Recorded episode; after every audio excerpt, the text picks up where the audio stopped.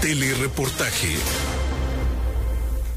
Napoleón Gómez Urrutia es senador de la República y también líder minero. Y esta mañana platico con él. Telereportaje presenta la entrevista con Emanuel Civilla. La entrevista. Napoleón, ¿cómo estás? Muy buenos días, qué gusto saludarte. Gracias, igualmente. Mucho gusto, igual. Me da mucho gusto saludarte a ti y a todo tu auditorio.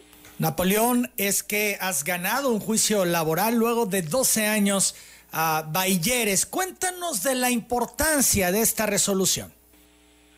Mira, para, para mí, por supuesto, y para todos los trabajadores mineros, metalúrgicos y siderúrgicos de México que represento y también de la Confederación Internacional de Trabajadores, la CIT, de la cual soy presidente, representa un triunfo verdaderamente histórico eh, para la justicia y siento un precedente importantísimo en la lucha por el respeto a los derechos de los trabajadores, porque este es un caso que tomó más de 12 años, cuando la empresa de una manera arbitraria, Grupo Peñoles, de Alberto Valleres, de una manera arbitraria, sin comunicar oficialmente, me suspendió y me dio de baja como trabajador desde el primero de enero del año 2008.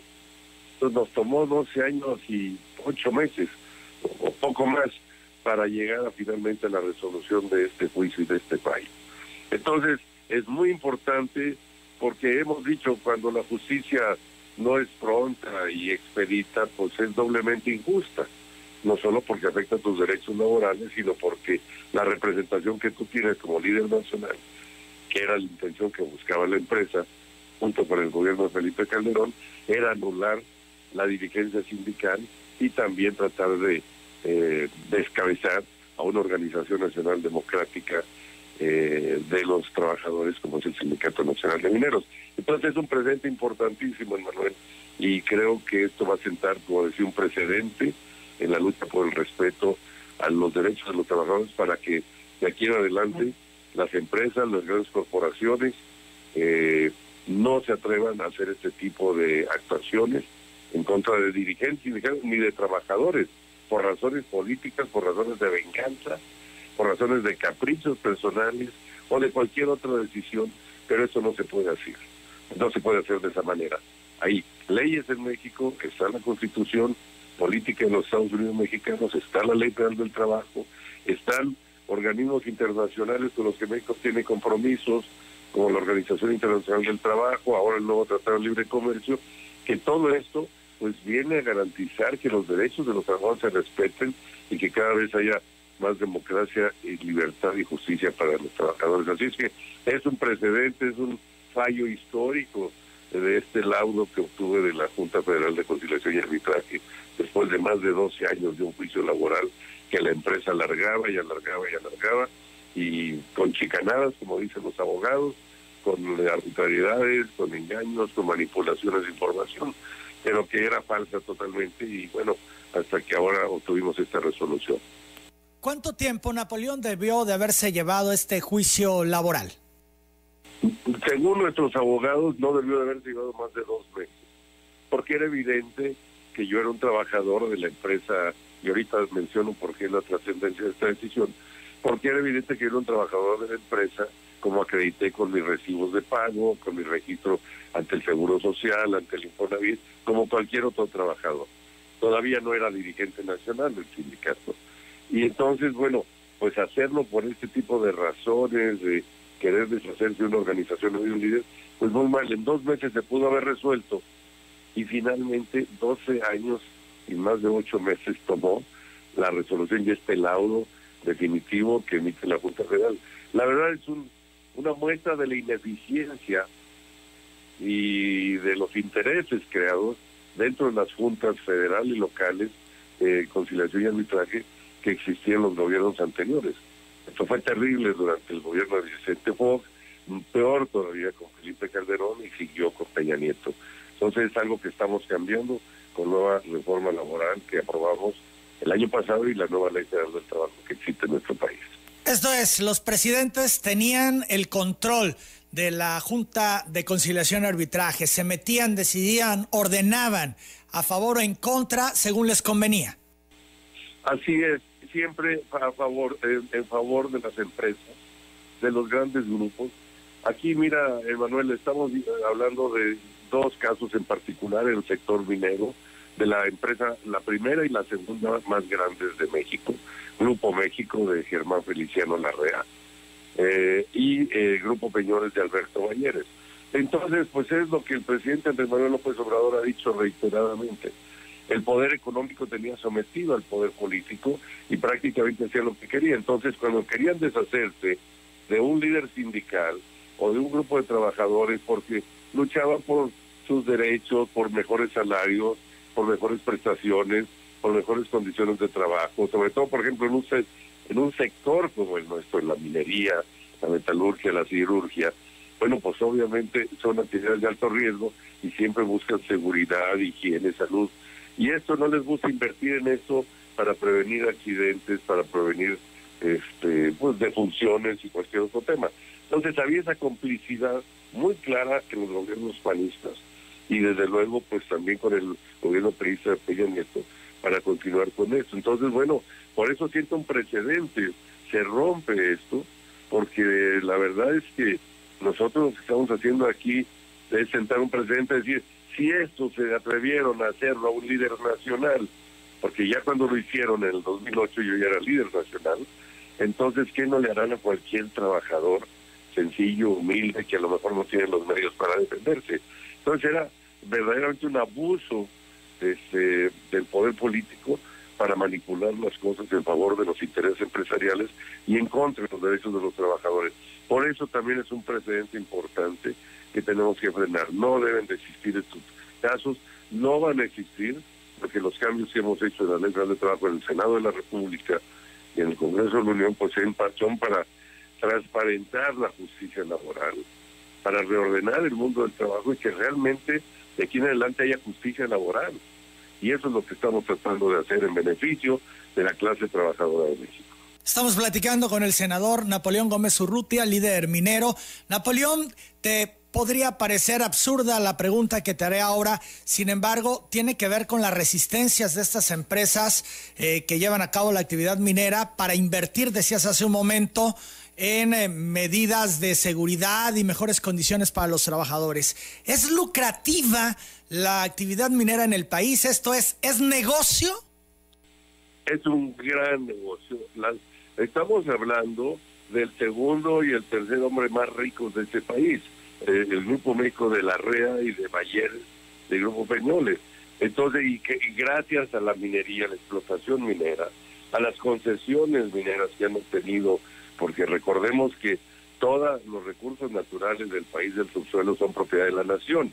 Así está en la Constitución Política de México y así espero que siga por, por muchos años. Entonces operan a través de concesiones para que exploten los recursos minerales cuando obtienen en algunas tareas de exploración pues yacimientos y ya. Claro que es un gran negocio, han hecho grandes fortunas, pero a lo largo del tiempo pues se han hecho demasiado influyentes, o se habían hecho demasiado influyentes en el sector político, en el sector público, y hacían lo que querían con esto. Esto es un ejemplo clarísimo.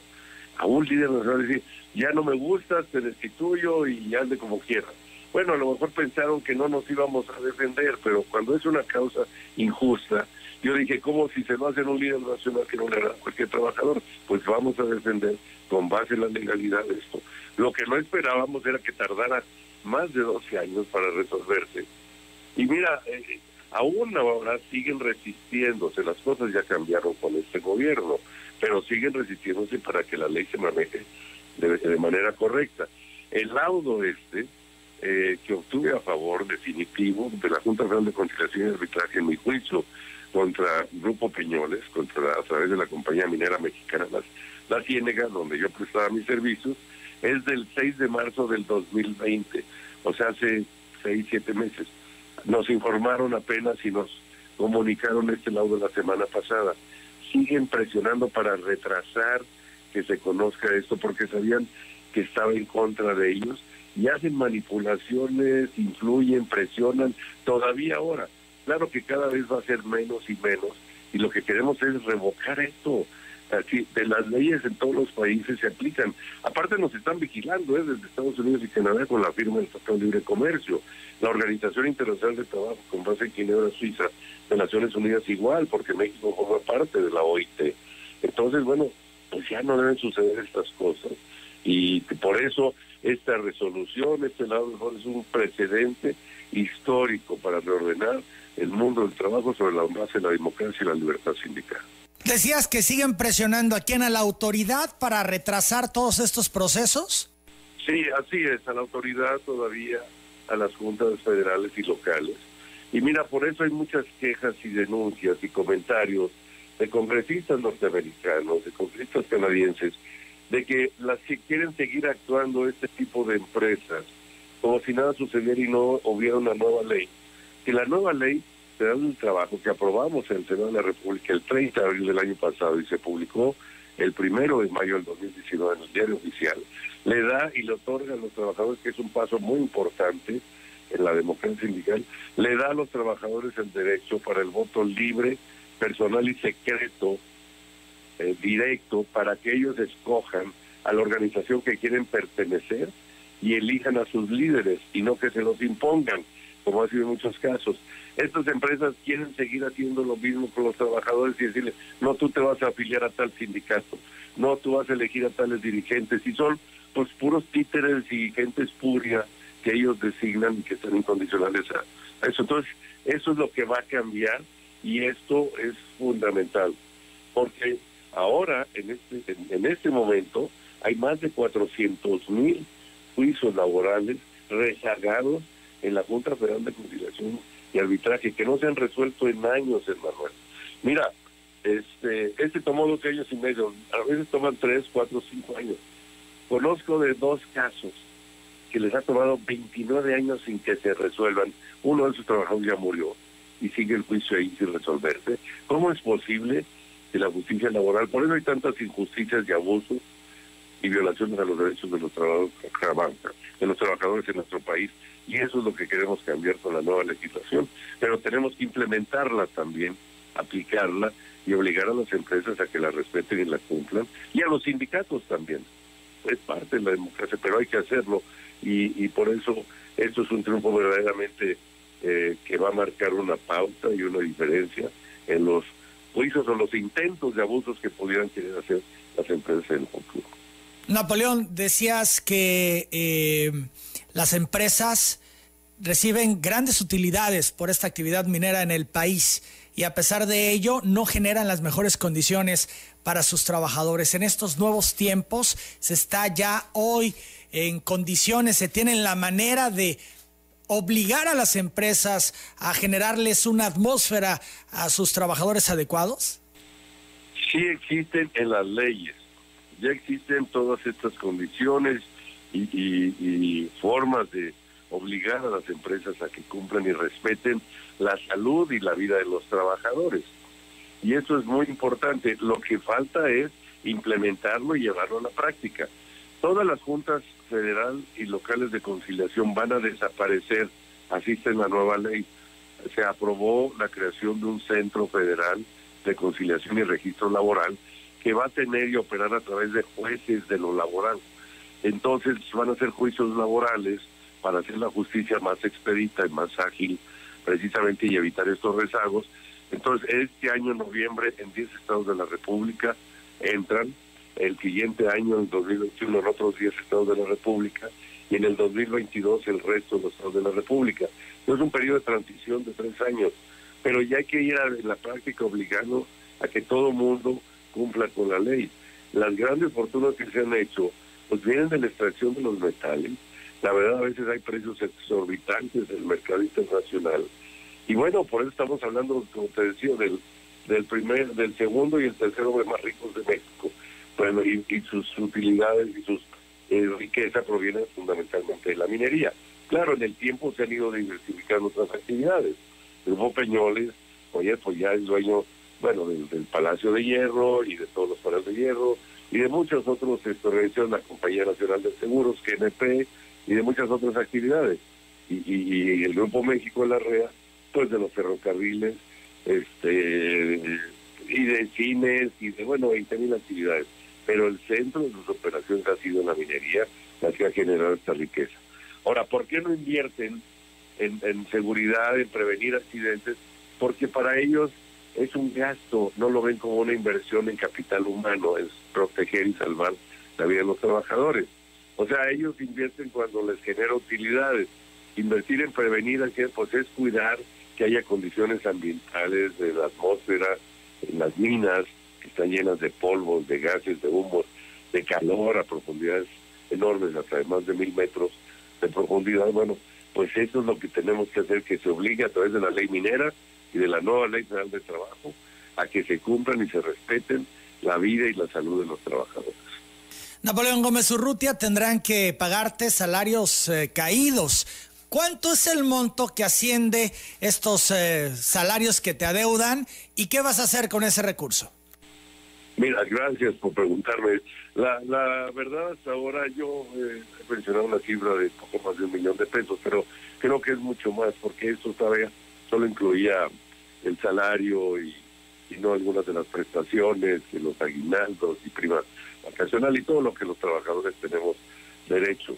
Este, igual tienen que pagar todas las cuotas que dejaron de pagar al Seguro Social, al, al, al Infonavit, a los, al sistema de pensiones, a las afores, en fin, todo esto. Todos están obligados a pagar todo eso. No sé exactamente cuánto va a terminar, lo están calculando los mis, mis abogados.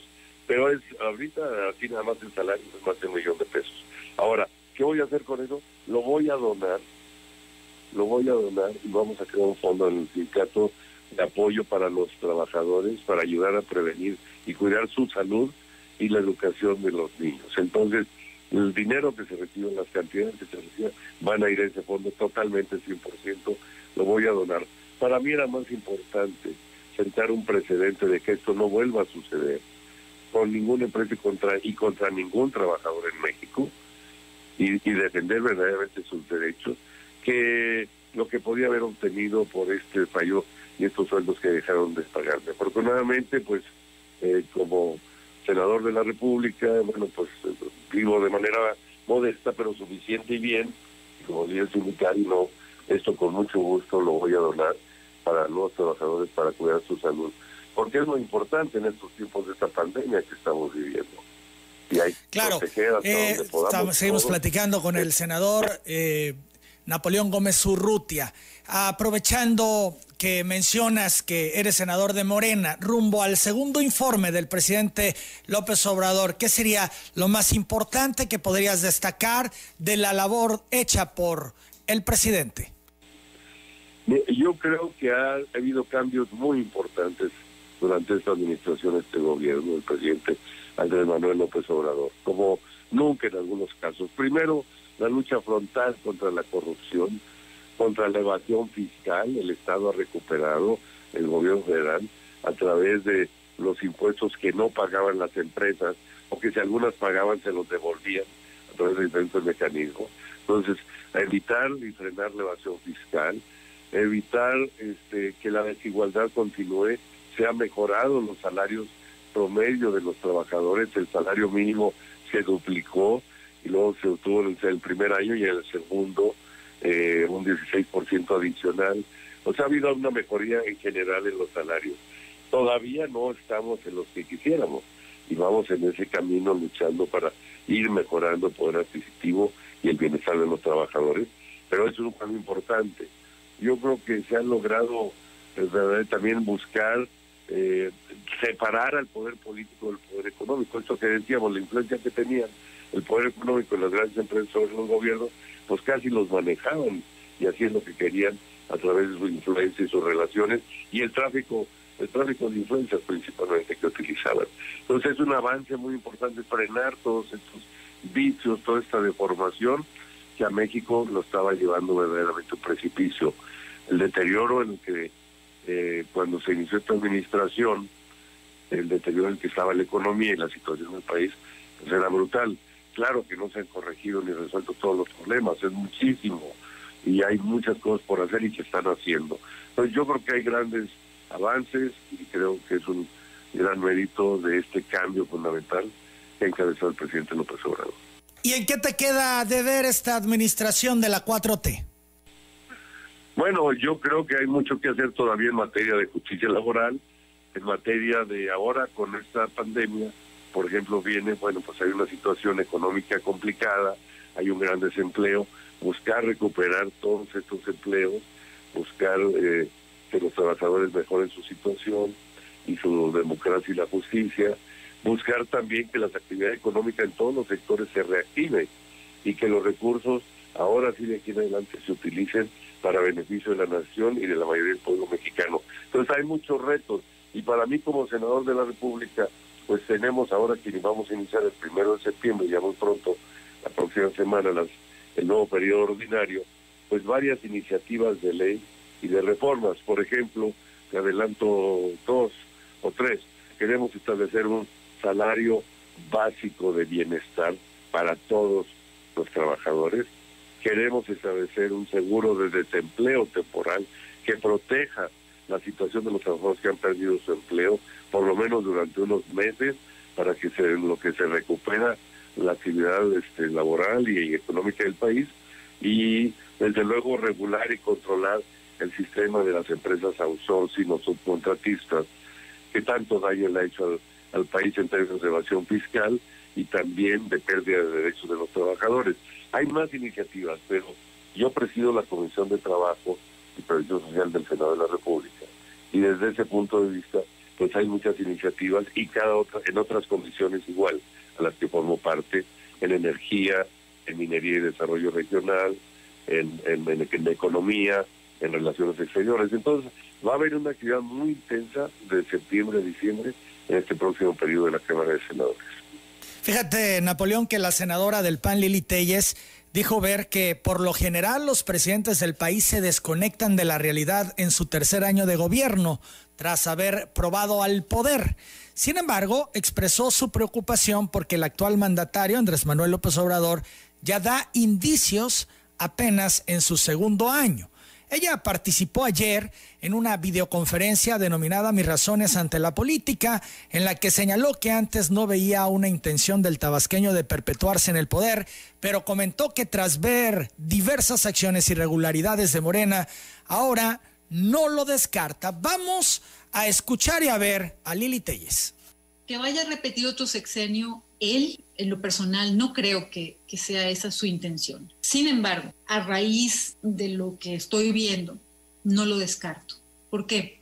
Generalmente es en el tercer año cuando más locos se vuelven los presidentes, en el tercer año de su sexenio. Así le ha pasado casi a todos. Como que es un momento en el que ya han saboreado mucho poder, y sienten que tres años es mucho. Y es cuando empezamos a ver unas desconexiones con la realidad por parte de los presidentes tremendas. Y me preocupa que ahorita son dos años y ya estoy viendo comportamiento que antes veía a los tres años. Entonces ya ahorita creo que prácticamente todo podría pasar. Se está desconectando de la realidad el presidente López Obrador. ¿Coincides con Lili Telles? ¿Qué opinas?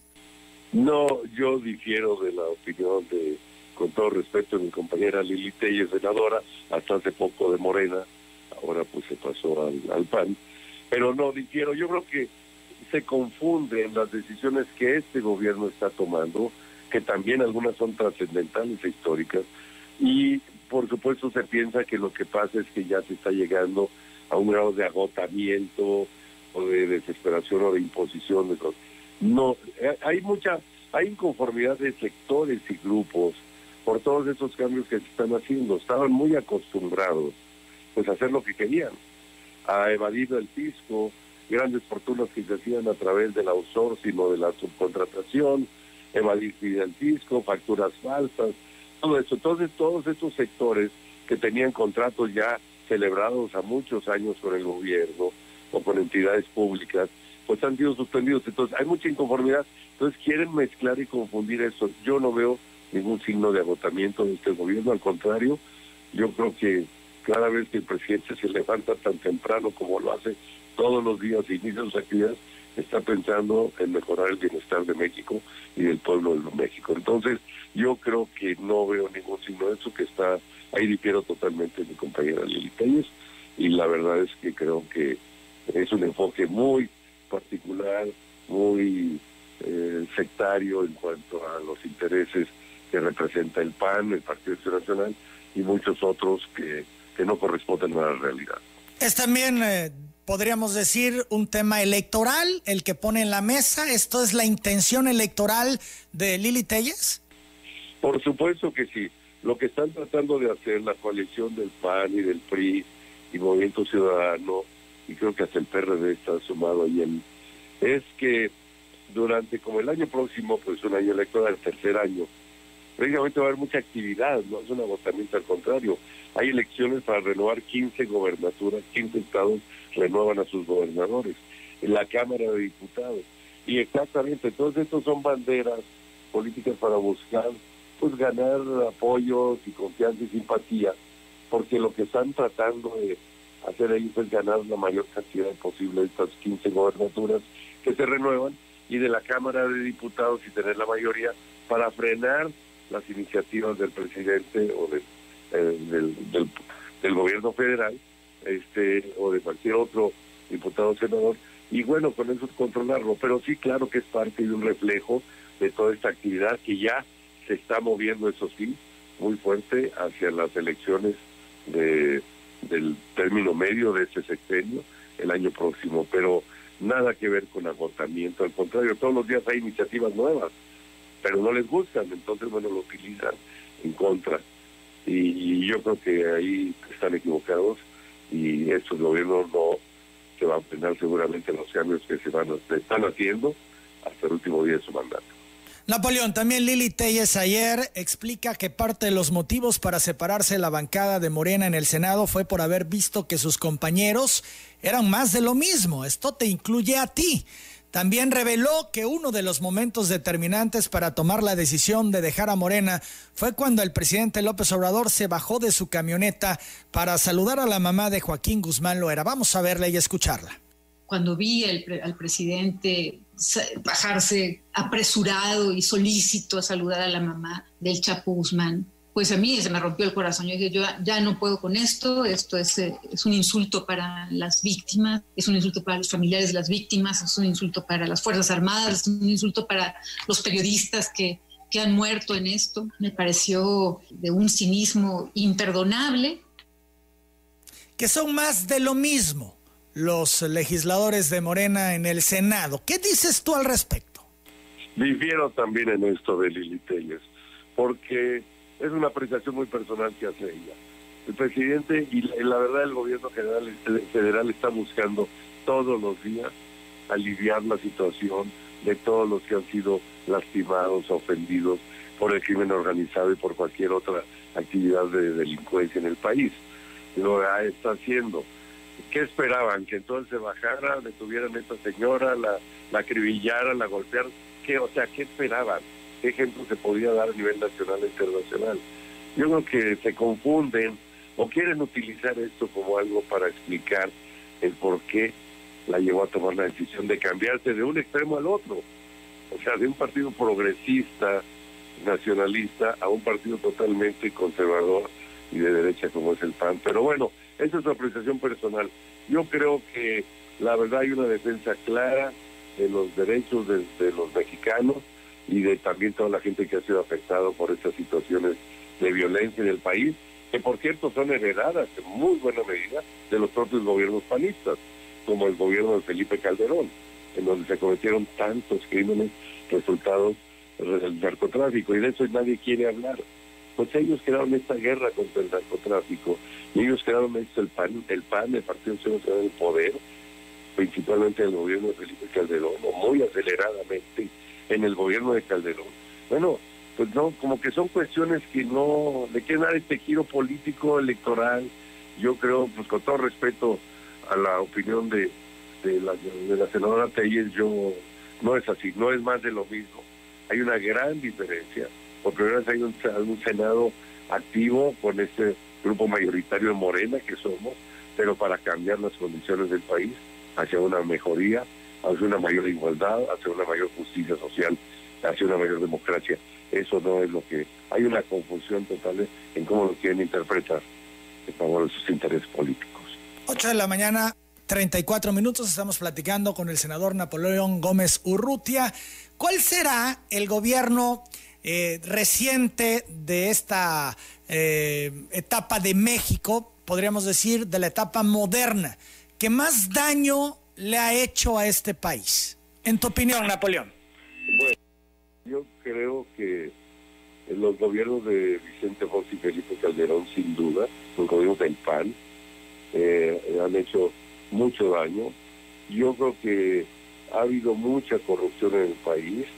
También durante el gobierno de Carlos Salinas de Gortari, pues se inició toda esta privatización, empresas públicas, todas estas fortunas que se hicieron al amparo, de estos negocios a favor, en la mayoría de los casos, de amigos o de grupos cercanos a la presidencia de la República, la repartición de empresas, en fin, yo creo que han sido de los que más daño, y el establecimiento de un modelo neoliberal, a partir de, la Madrid Carlos Salinas, que vino a fortalecer esta desigualdad que tanto daño le ha hecho a México. Yo creo que estos han sido cánceres de la sociedad que hemos venido padeciendo durante más de 30 años, la gran acumulación de fortunas en pocas manos, la gran desigualdad, el incremento, la pobreza y la marginación. Bueno, pues ya es tiempo de que México se equilibre y que viva como un país con ese potencial de recursos que tiene, pero con una mejor distribución de la riqueza. Y eso es lo que se está buscando de la manera más justa, transparente, democrática. Y, creo que ese gobierno, eh, y no es porque yo soy un defensor a ultranza, Andrés Manuel López Obrador, pero objetivamente veo los cambios que se están haciendo para buscar mejorar el bienestar general de la población de México. Y claro que toma tiempo, revertir esto ha sido complicadísimo, los intereses y los grupos se resisten a los cambios porque les afectan los intereses. Cuando el aeropuerto de la ciudad se canceló, este, muchas otras cosas, pues ya tenían repartido todos, tierras, terrenos, proyectos, eh, o sea, seguir aumentando las fortunas de unos cuantos, el sin la evasión fiscal, más de 500 mil millones de pesos por año que se evaden al fisco a través de facturas falsas. Bueno, todo eso pues les molesta y les incomoda a aquellos que han sido beneficiarios de un sistema de corrupción generalista.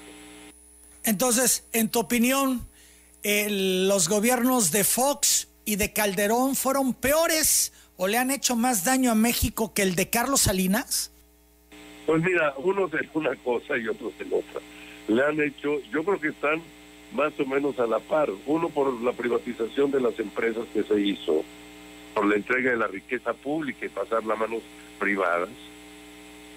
Y, y los otros pues por todo este abandono y descuido y buscar también de, la de la situación política y, militar del país, de la seguridad nacional, el abandono que se que se cayó de los gobiernos panistas y también bueno pues en fomentar muchos negocios particulares que se hicieron también y que ahora están saliendo a la luz pública de estos grupos de empresarios y políticos involucrados cercanos al poder presidencial durante los gobiernos de Vicente Fox y Felipe Calderón.